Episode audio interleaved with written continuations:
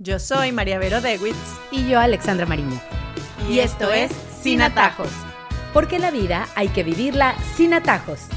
Año 2023. Los saludamos nuevamente. Ya aterrizamos de viajes, de disfrutar con familia, de pasarla bien, María Vero y yo, recargadas de pilas y con muchos temas que vamos a poder seguir hablando con todas las familias que nos oyen. Y bueno, pues estamos felices de la vida porque sabemos que muchos han compartido el podcast, que les gusta, que lo oyen, que lo esperan. Y bueno, pues eh, les queremos agradecer de antemano y por supuesto haremos nuestro mayor esfuerzo para que este año 2023 también podamos echar para adelante con muchos temas y con eh, muchas, pues, consejos de interés. Y recuerden que también ustedes nos pueden escribir y contarnos si están pasando por alguna situación de la que creen que podemos hablar. Y bueno, pues para eso estamos. El día de hoy vamos a tocar un tema que ya sea que les esté pasando a ustedes o algún familiar, alguna amiga, pues porque cada vez oímos más. Y la pandemia tuvo algo que ver con el tema de que las parejas se separaran. ¿Y qué pasa con los niños? Es que hasta Shakira y Piqué han dado de qué hablar y ese fue un poco también el ejemplo que tuvimos con esa canción famosísima que sacó en la que le está sacando todos los trapitos al sol y le está diciendo muchas cosas y hubo todo tipo de comentarios, gente que la apoyó, gente que estaba con ella, mujeres que se empoderaron con el tema, las mujeres no lloramos, facturamos pero también muchas otras personas que preguntaban, bueno, ¿y los niños qué? Van a oír esa canción. Y casi siempre cuando oímos acerca de una separación, de un divorcio, a muchos se nos viene a la mente y tienen hijos, y hay niños de por medio, pues porque tal vez son los que más sufren, ¿no? Con esas separaciones. No digo que los padres no sufran, pero por supuesto los hijos también no entienden muchas cosas. Así que de eso vamos a hablar el día de hoy. Temazo eh, que además ha estado, estado muy en boga estos días y además se ha discutido mucho. Y sí, yo creo que evidentemente uno tiene su corazoncito, ¿no? Y uno de repente como mujer dice, sí, bueno, que la venganza es dulce, lo que sea, pero a la vez también dices, ahí hay una familia, porque todavía hay una familia, y esa familia y esos niños tienen que ser protegidos a toda costa, ¿no? No solo cuando pasan estas cosas, sino dentro del matrimonio también, ¿no? Nunca hay que olvidar que la familia es escuela de amor.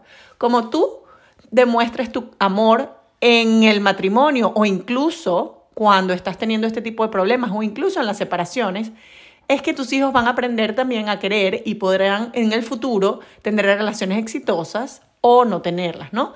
Entonces, imagínate tú que las dos personas que más te quieren, con las que te sientes protegido, con las que te sientes cuidado, de repente ya pues no quieren estar juntas o están peleando o se están matando en la casa o lo que sea, ¿no? Qué sensación de inseguridad, qué sensación de qué voy a hacer ahora. La verdad es que los niños sufren mucho y a veces, y esto sin tomarlo a mal, no, a veces por lavarle la cara aquí a la separación y al divorcio, tratamos de decir, no, es que los niños van a estar mejor van a estar mejor porque ya van a ver a su mamá contenta, van a ver a su papá contento y, no van a ver las peleas. Y sí, bueno, de repente van a estar más tranquilos, pero hay que reconocer ese duelo siempre y hay que aceptar que allí va a haber sufrimiento y reconocérselo a los niños, porque tampoco les podemos decir a los niños cómo tienen que sentirse, ¿no? No, tú tienes que estar bien porque tu mamá ves a tu mamá contenta, o tú tienes que estar bien porque ves a tu papá feliz. No, permitámosle sentir el duelo, permitámosle sentir el dolor, reconozcámoslo y entendamos que es un proceso muy difícil para ellos. No necesitamos lavarle la cara al divorcio, a la separación frente a los niños. Hay que permitirles sentir para luego poder curar esas heridas, porque las heridas están. ¿Qué pasa cuando una herida uno no la limpia, sino que le pone una cura y ya?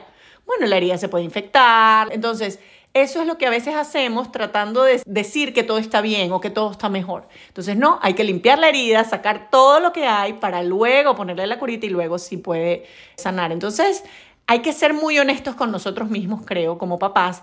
Y hay una, una autora que se llama Katie Foss que tiene un libro que se llama Them Before Us, ellos antes que nosotros. Este título de este libro refleja el nombre de la organización que ella tiene. Y ella habla de los derechos de los niños en muchas situaciones que se ven hoy en día, en situaciones de adopción, en situaciones de divorcio. ¿Cómo hay que pensar en los derechos de los niños primero? Y es muy interesante lo que habla en este libro. Nos hablas de sanar, de, de dejarlos vivir ese duelo que por supuesto que es un duelo, pero cuando estás tan involucrada y cuando estás llevando a cabo un duelo personal, como mamá, como papá, porque también esa separación, así ya no te lo aguantes o sepas que es lo mejor, conlleva un duelo personal, ¿qué es lo mejor que podemos hacer con nuestros hijos? A mi modo de ver, siempre creo que es sano buscar una tercera persona profesional que los ayude a identificar todas esas emociones. Pero pues tú qué opinas? Definitivamente hay que buscar ayuda, buscar ayuda externa y también contar con nuestra tribu, ¿no? Con esa tribu que es la, puede ser nuestra familia eh, de origen, pueden ser nuestros amigos, pueden ser los tíos, los primos, etcétera. Cualquier persona que nos pueda apoyar, pero siempre dejando claro que hay que ponerlos a ellos primero. Entonces, ¿Cómo nos pueden apoyar? No nos pueden apoyar hablando mal de la otra persona, no nos pueden apoyar defendiéndonos y haciéndonos ver como la víctima, no, sino pensando en ellos primero y pensando que esa persona es el papá o es la mamá de nuestros hijos y siempre lo va a hacer. Y tenemos que tratar de preservar esa imagen, ¿por qué? No porque esa persona sea buena o sea mala o nos haya hecho o no nos haya hecho, eso vamos a, vamos a dejarlo de lado, eso queda en nuestro corazón, sino porque al final esa imagen que tienen nuestros hijos de ellos es la que va a ayudar a crecer a nuestros hijos de manera más segura, sintiendo admiración por su papá o por su mamá, en vez de tumbar esa imagen. Entonces podemos decir, bueno, yo tengo mi corazoncito y ese hombre me hizo lo peor, eh, bueno, ustedes no saben todo lo que me hizo, sí. Y es verdad, y, y duele, y, y, se equivocó, y lo hizo muy mal, así como cuando la gente decía, bueno, Shakira que no cante esa canción porque los hijos, y mucha gente decía, bueno, pero es que el que primero que no pensó en los hijos fue Piqué al engañarla y al meter a una persona que no era en su casa, ¿no? Entonces sí, o sea, evidentemente nos equivocamos y nos podemos equivocar hasta el fondo y podemos meter la pata, pero preservar esa imagen de su papá o de su mamá en los ojos de nuestros hijos es clave para que nuestros hijos crezcan seguros y también tranquilos de que esa persona que ellos quieren es una persona que merece ese cariño, ¿no? Y ya más adelante obviamente las máscaras caerán y cada uno sabrá, o sea, si el papá estuvo pendiente, si no estuvo pendiente, si supo pedir perdón, si no supo pedir perdón, si se levantó, si él también preserva la imagen, lo que sea, ya eso todo mientras ellos crecen, pues se irá viendo y se irá aclarando. Y, muchos niños que vienen de divorcio adultos ya dicen, mira, o sea, mi papá se equivocó muchísimo o mi mamá lo hizo sufrir pero ya con una mente de adulto que es diferente ver las cosas con la mente de adulto que con la mente de niños, evidentemente. Ojo, como dices tú, estamos hablando de una relación que termina por ciertas circunstancias. Obvio que cuando hay una violencia intrafamiliar, cuando hay casos mucho más graves, pues bueno, este no es el caso que estamos hablando, este es el caso de que definitivamente como pareja sí se acabó el amor, tal vez había una relación muy tensionante. En ese sentido, creo que vale la pena que lo aclaremos porque, claro, hay separaciones por muchas razones y claro que unas son más fuertes que otras y no podemos decir que si alguien sufrió abuso de parte de su pareja y decides dejarlo, pues que yo voy a hablarle bien del papá. No, no son esos realmente los casos, sino ese caso en el que los padres pueden seguir trabajando en conjunto y sí como equipo, porque hay unos niños que necesitan que ese equipo funcione. Así estén en otras casas distintas, así estén en caminos distintos, sí habrán encontrado parejas ya después en sus vidas, pero siempre tener como claridad en que siguen siendo ese equipo del que tanto hablamos que es necesario para que los hijos tengan un buen crecimiento y sean seres de bien y personas de bien eventualmente, ¿no? Sí, y hay una, hay, eh, en este libro hay un ejemplo que es el ejemplo de la mochila, ¿no? Que dice que muchos de los niños que han crecido en divorcio tienen eh, el trauma de la mochila. ¿Cuál es el trauma de la mochila? Que tienen dos casas y tienen que estar recordando qué tienen en cada casa, a dónde tienen que llevar, si mi libro favorito lo dejé allá, si tengo la tarea acá en este lado. Entonces, esa mochila literal y figurativa también que cargan los hijos muchas veces la deberían cargar los padres, ¿no? Porque bueno, es, nuestro fracaso, es nuestro error, de repente no es nuestra culpa, pero al final mm, definitivamente de quien no es culpa es de los hijos, ¿no? Y ponían un ejemplo de, no sé en qué país nórdico, hay un sistema distinto en el que la casa es de los niños y los que van y vienen de esa casa son el papá y la mamá. Entonces, cuando le toca al papá, pues el papá viene a esa casa y el que tiene que cargar la mochila con sus cosas es él y luego, cuando le toca a la mamá, pues el papá se va y viene la mamá y ellos tienen todas sus cosas, su cama, sus juguetes, su cuarto y lo que sea. Yo no digo que esto sea la situación ni que vaya a pasar, pero en la mente de nosotros esto debe pasar. O sea, debemos tratar de que ellos no carguen con la mochila o por lo menos con lo que menos se pueda. O sea, decir, bueno, este es mi error o mi responsabilidad, de repente no fui yo la que lo quiso, pero definitivamente, bueno, o sea, eh, yo soy el adulto y yo soy el que tengo que cargar con esta mochila y tratar de sacarle cosas de esa mochila a nuestros hijos para que estén tranquilos, para que se sientan queridos, protegidos, apoyados. Y yo creo que es un símil como muy bueno y nos ayuda a ver las cosas con más claridad. Hablábamos también de las personas que están alrededor, ¿no? Que siempre está la familia extendida. ¿Cuál crees que debe ser como el papel? Porque también como la abuela, pues puede tener mucho resentimiento de que algo sucedió. O sea, ¿cómo debe ser esa actitud de cada uno de esos padres de familia pensando en el bien de sus hijos para transmitírselo a quienes están alrededor, a esa tribu de la que eventualmente también pues nos vamos a ayudar? Porque también creo que el hablar mal de un padre o de una madre, pues puede venir de los tíos, de los abuelos, y cómo es tan importante dejarlo como muy claro también. Creo que es una conversación que es dura, pero que hay que tener y como que dejar las reglas muy claras también con esas personas. Sí, yo creo que definitivamente la vieja frase de si no tienes nada bueno que decir, cállate, es muy sabia. o sea, nadie está pidiendo que tú vengas y le armes un altar, ni mucho menos, pero sencillamente no destruyas algo que de repente no es necesario destruir por el bien de los niños, ¿no? Y yo creo que eso cualquier abuelo, cualquier lo puede comprender. Como tú dices, esto es en casos, o sea, nunca vamos a poner a nuestros hijos en peligro, ni mucho menos de una persona que está inestable emocionalmente, violenta, adicta, etcétera, ¿no? O sea, esto es, esto es otro caso, pero yo sí creo que hay que acompañar mucho y hay que dar mucho amor y que nuestros hijos se sientan que son parte de algo más grande, ¿no? Que de repente esa familia se destruyó, va a doler, y sí se destruyó, y sí va a doler, pero bueno, que hay muchas personas que los quieren, que están con ellos, que los acompañan, que van a acompañarlos en los momentos, nunca van a estar solos, etc. Y yo creo que esa es la labor de una buena tribu, ¿no? O sea, que estos niños siempre se sientan acogidos, que nunca se sientan solos y que además sientan que sus sentimientos son validados. Es decir, yo estoy triste y tengo derecho a sentirme triste y tengo derecho a decirlo y las personas que están a mi alrededor lo entienden y no me reprimen ese sentimiento. O yo tengo rabia por esto, porque no quería esta situación, porque no me quería mudar, porque no me quería... Y las personas que están a mi alrededor aceptan y validan esta rabia que yo tengo, ¿no? Y no dicen, no, no, no, tú tienes que estar contento porque tienes que pensar en tu mamá. O tú tienes que estar contento porque si no, tu papá se va a poner triste, ¿no? O sea, no, o sea, no son responsables nuestros hijos de, nuestros, de nuestras emociones y creo que en ese momento tenemos que dejar eso fluir, ¿no? O sea, tenemos que dejar eso fluir tanto en los hijos como en nosotros mismos, ¿no? Porque como decía, tenemos aquí a esta hora de la fiesta del divorcio y ahora entonces la que se divorcia es la que está más feliz y la que, ay, ay me liberé. Sí, bueno, de repente puedes sentir esas cosas y está bien, pero no obliguemos a nuestros hijos a sentir eso, porque no necesariamente es por lo que ellos están pasando. O sea, a ellos se les rompió su familia y su status quo y en el que ellos se sentían eh, protegidos y bueno, hay que respetar ese duelo.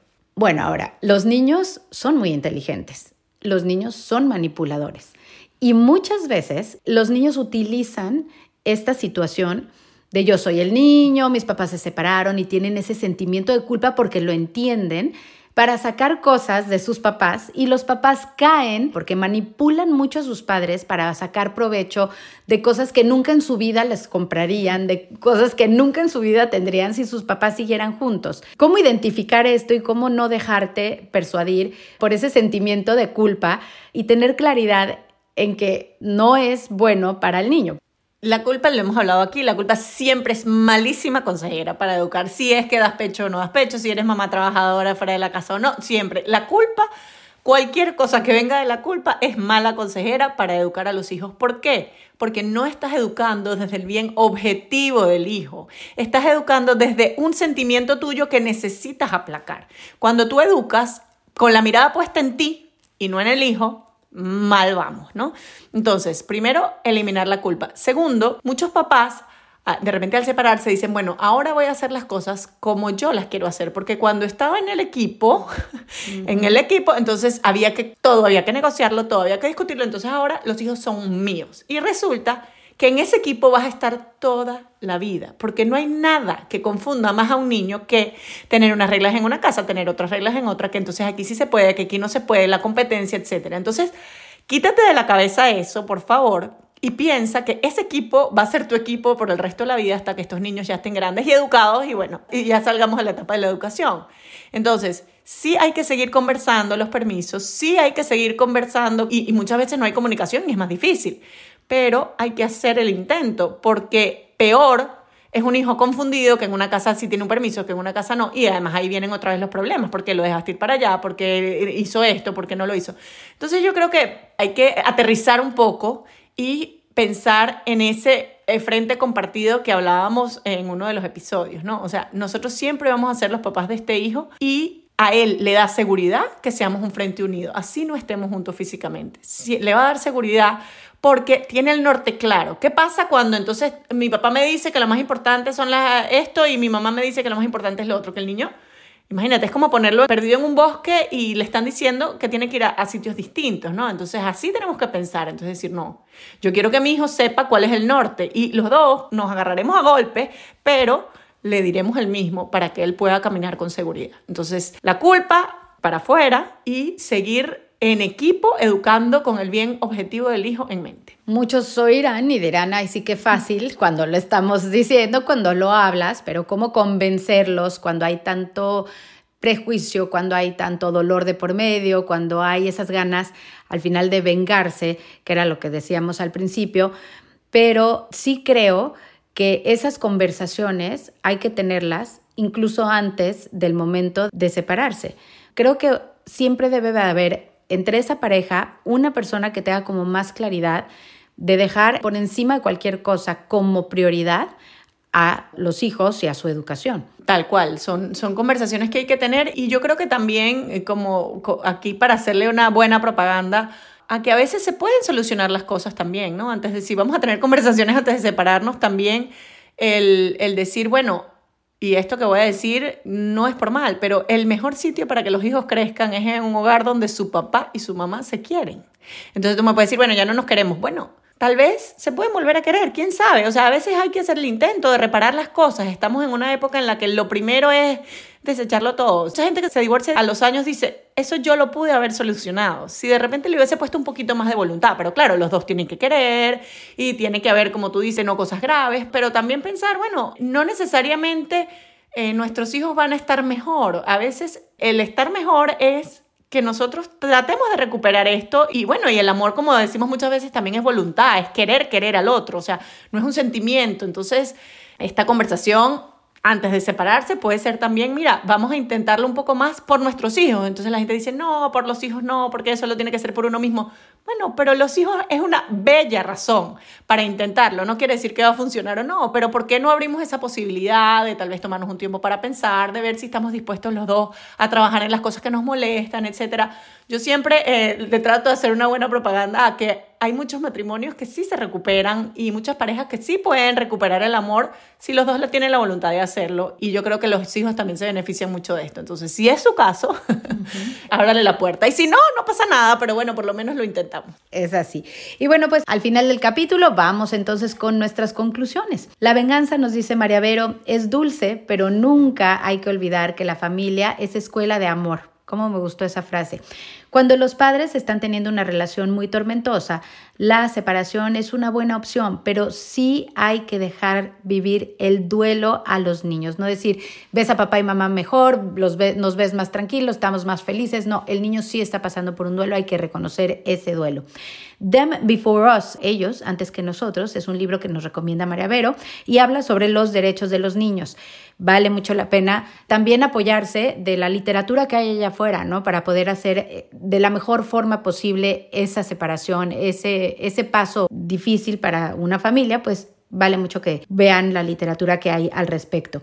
Buscar ayuda externa, sí, ya sea de un psicólogo, de un profesional, de la misma tribu, de la familia, pero dejar muy claro el bienestar de los niños, lo que tenemos que ver.